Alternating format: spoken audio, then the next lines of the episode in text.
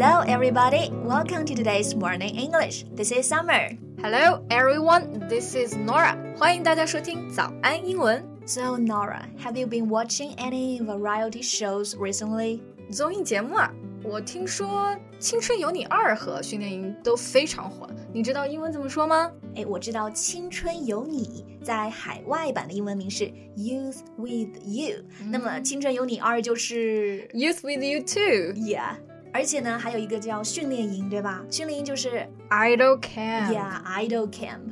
Ah, I've noticed that suddenly everyone is posting their video of dancing a song named Yes Okay. Wow, you just sang it in a perfect tune with such a sweet voice. I can't even sing it out, but I don't know where it comes from.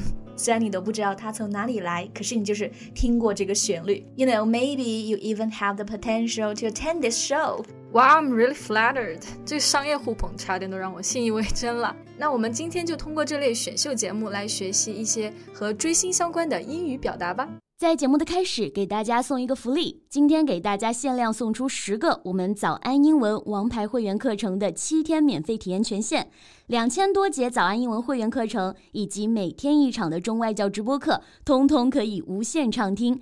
体验链接放在我们本期节目的 show notes 里面了，请大家自行领取，先到先得。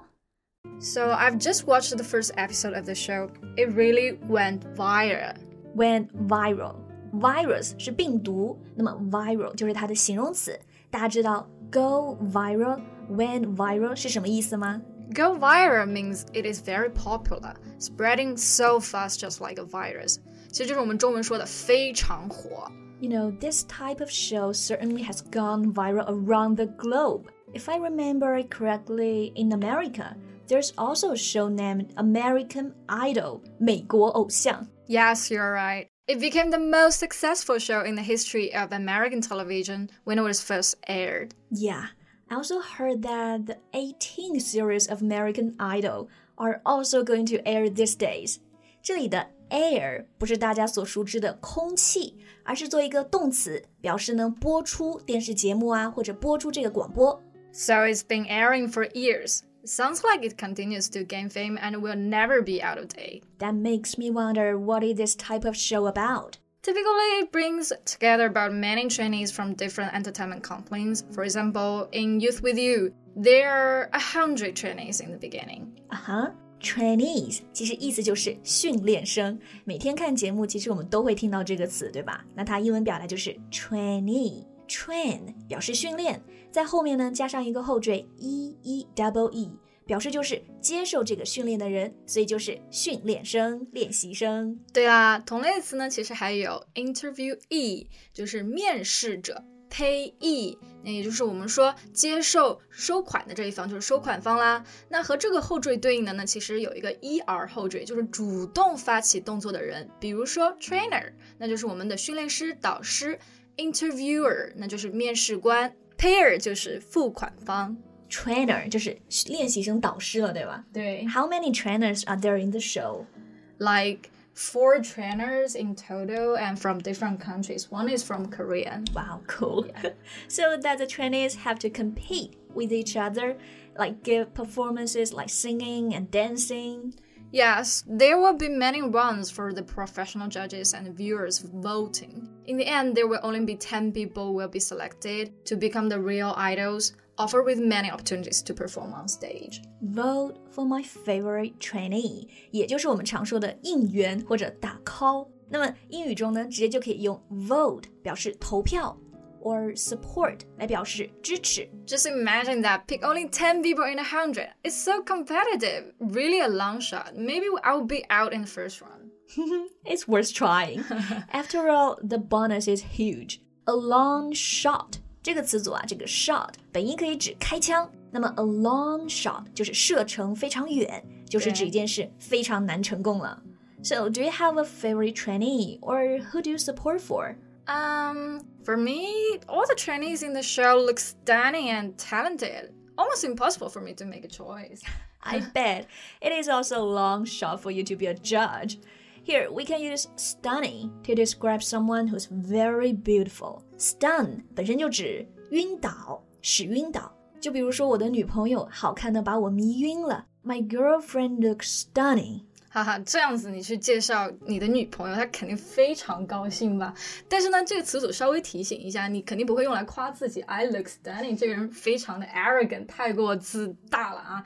好，那当然呢，我们也可以用来形容景色。What a stunning view，就是这个景色特别迷人呀，对吧？不能夸自己，但我可以夸你。You know, you look stunning today. Uh, thank you, I'm flattered. Anyway, although it is hard to be an idol, we can be fangirls and just vote. So, are you a fangirl? Um, 追星女孩吗? I don't think I can be counted as a fangirl. I'm just interested in knowing what happened, but I don't really know, uh, and I, I don't want to get too much involved in it.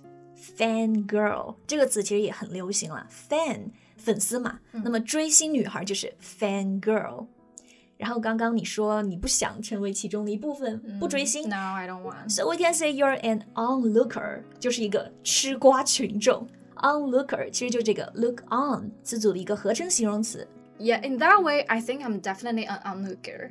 But I have some close friends who have idol worship. They are really crazed or obsessive fans who are super into their idols and would do anything for them. Um, I see. Crazed or obsessive fans.